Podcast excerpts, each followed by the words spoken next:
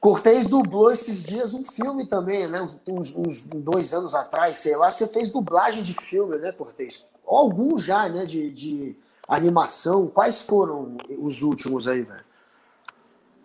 Eu tenho alguns trabalhos com voz, né, cara? É, é que são os trabalhos mais marginais. Por exemplo, audiolivro.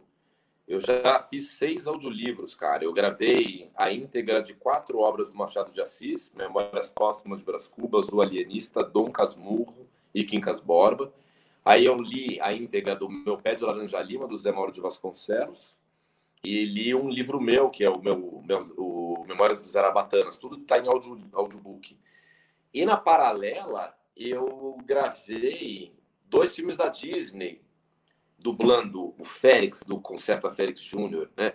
O Detona Ralph, aquele filme lá do Eu Concerto, que tem o Eu Vou Detonar, que é o Thiago Abravanel que faz. O Félix, que é o amiguinho dele, que é um personagem muito bonitinho, a Disney me chamou para dublar e eu fiquei muito lisonjeado. E ainda é um dos trampos mais fodas que eu fiz na minha carreira. Aliás, trabalhar para Disney, cara, é um sonho. E eu acabei de gravar mais um projeto com a Disney que vai exibir agora em junho, julho, que é o Voluntários, Tudo pela Ciência.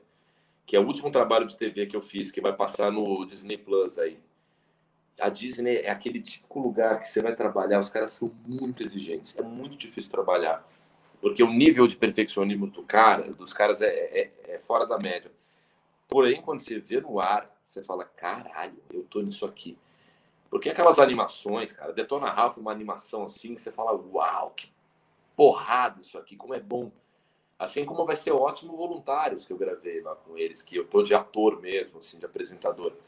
Eles são muito pica. E o meu personagem era um cara que não tem nada a ver comigo, a minha voz, né? Eu sou grave. E o Félix, ele fala tudo aqui assim, nessa área da voz. Então foi um puta de um trabalho louco de encontrar esse registro. Não tem nada a ver comigo, cara. É, Caralho, cara, muito bom. Viu? Mesmo, a gente entrevistou o Niso Neto aqui esses dias também, né? Que é o filho do Chico Anísio. Acabou virando nosso amigo aqui. Cara, muito bom. Muito bom. É muito bom mesmo. É difícil, é difícil fazer um trabalho né? desse. Você tem que ser meio, é, você tem que ser ator e você tem que ter também essa técnica de conseguir encontrar, sei lá, um tom de voz que seja, né, que seja uma coisa que te distingua bastante dos outros, né? Que seja uma coisa muito diferenciada. É foda aqui. Como é que você criou isso, Cortez? Você ficou treinando em casa? Você teve ajuda de alguém? É, como é que você aprendeu a fazer isso?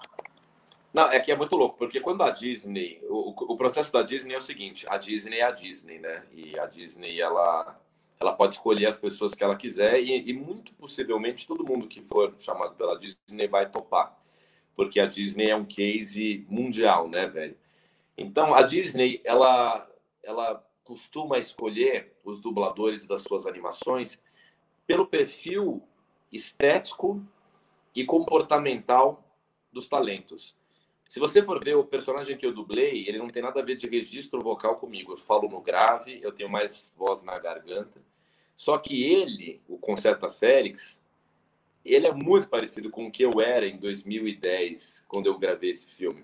Cabelinho aqui, bebe, todo bonzinho, meio coxinha, bom moço, querido das menininhas, né? Fofo, mas ao mesmo tempo petulante, né? Engraçado, mas ao mesmo tempo família.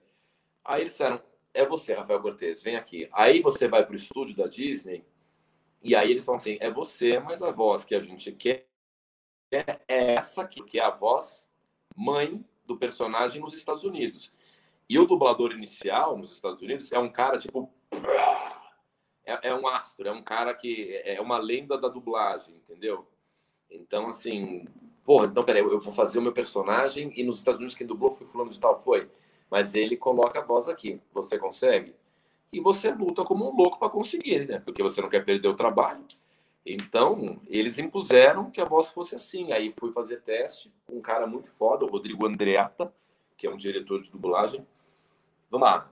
Sabe usar o palato? Não. Sabe usar falsete? Não. Vai comigo. Ah, ah. É, ah, ah, ah, ah, ah. Aí eu entendi que a voz do meu personagem era uma mistura do lugar em que ela tá e do jeito como eu coloco o meu queixo. Então eu ponho o microfone para cá e eu falava mais com o queixo que assim ela fica mais esticada e naturalmente a voz sai. E como ninguém tava vendo, eu podia gravar assim, tá ligado? Foi uma loucura, cara. É uma loucura. É muito louco. Foda. Dá muito trabalho. Pô, da hora. Eu tinha pensado nisso. Realmente. É uma técnica já. É muito doido.